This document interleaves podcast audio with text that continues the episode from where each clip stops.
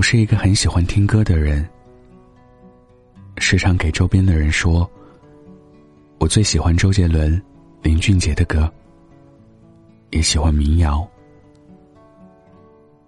在我的认知里，民谣就是简简单单、细腻淳朴、可以打动人的歌。没有民谣，生活是不完整的。两只耳机，一首歌，我就可以呆呆的坐一个下午。每次听到一首很好听，但评论很少的歌，我就莫名的很开心，又有点黯然神伤。我开心，是因为这么一首好听的歌，还没有被发现。不会很商业化。等到他真正的火起来，被大众熟知的时候，又可以很得意的给周边人说：“这首歌，我早就听过了。”难过，是因为这么好听的一首歌，为什么发现它的人这么少？喜欢民谣，喜欢那种青涩年代。无名的忧伤，喜欢那种追光逐梦、无畏的坦荡；喜欢那种苦撑压力、酒后的颓丧；喜欢那种情仇爱恨、看破的释然。听一首民谣，就好像是听一个故事。开心的时候，沮丧的时候，忙碌或者悠闲时。听赵雷讲北方村庄里的南方姑娘，听宋冬野讲安河桥，听马迪说着他和舒傲寒、理智的港岛妹妹。第一次听陈鸿宇的《理想三旬》，是离开上海收拾行李的时候，打开音乐软件里的日推听到的。听着听着，会去思考自己的人生蓝图。应该是什么样子的？后来一到下雨天，就会想起这首歌的旋律。曾经单曲循环了几个礼拜，都不腻。第一次听丢火车的晚安，是一个心烦气躁的夜晚。第一句晚安出来，整个人都软下来了。我吹着凉凉的空调，在静静的房间放这首歌。真的很惬意，然后就睡着了。第一次听房东的猫翻唱《斑马斑马》，就彻底沦陷在那种清澈、透明质感的声音里。那一个下午，把当时网易云上他们仅有的两首歌单曲循环，不能自拔。听到美好事物的时候，是陪着外婆。在旧房子里闲聊，当时就觉得，真想就这样过一生。要什么繁花似锦，要什么荣华富贵，眼前所有，才是所谓的美好事物。有个听众和我说，他是上了大学，才开始听民谣，那种独在异乡的感觉。真的会让人感触良多，也有时候会有一种莫名的情愫，说出来矫情，不说又觉得憋屈。虽然平时总是嘻嘻哈哈，可是自己清楚的知道，内心跟这个世界、跟周围的人有一种疏离的感觉。也可能源自对自身所处的环境有一种不满，想去流浪，逃离到别的地方。你是否也在听这一首歌的时候，会有一种揪心的感觉？就好像这首歌唱的就是自己。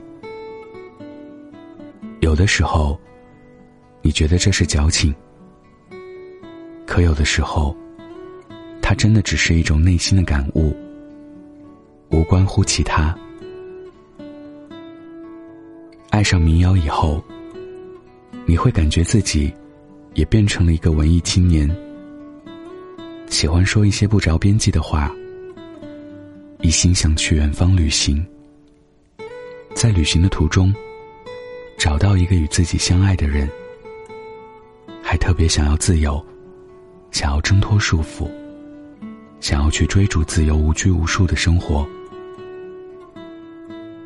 很喜欢民谣，大概是因为喜欢在平淡的旋律里，安安静静的听听歌，同时也能理解这种小众而有着倔强的孤独感。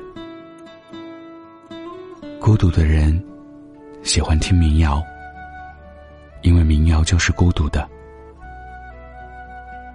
民谣里都有一个他，他只是在南方。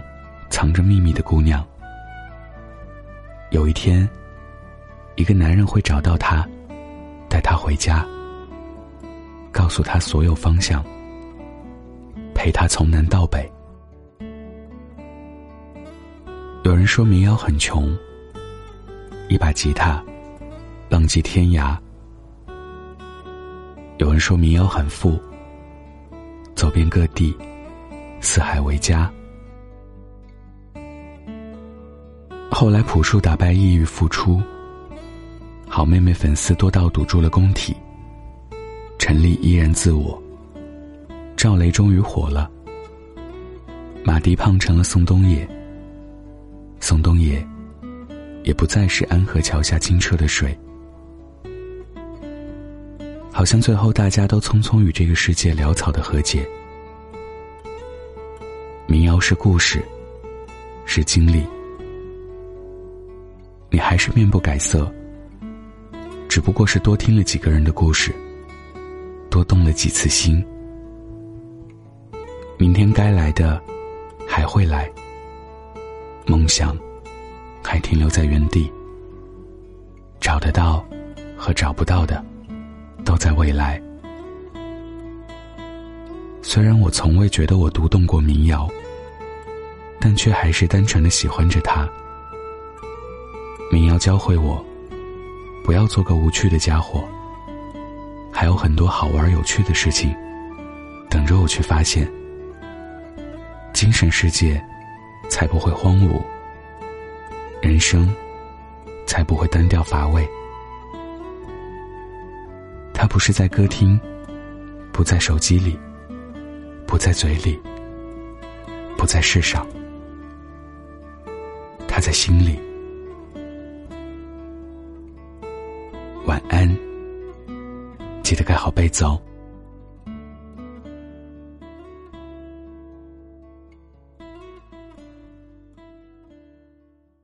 一、二、三、四。你说青春应该是什么模样？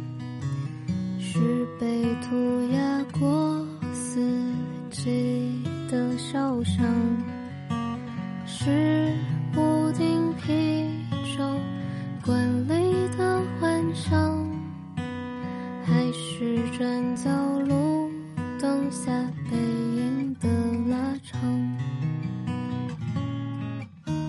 最结局的回忆，在失去后圆满，是那些说来也无憾的遗憾，给了我抵抗世界的臂。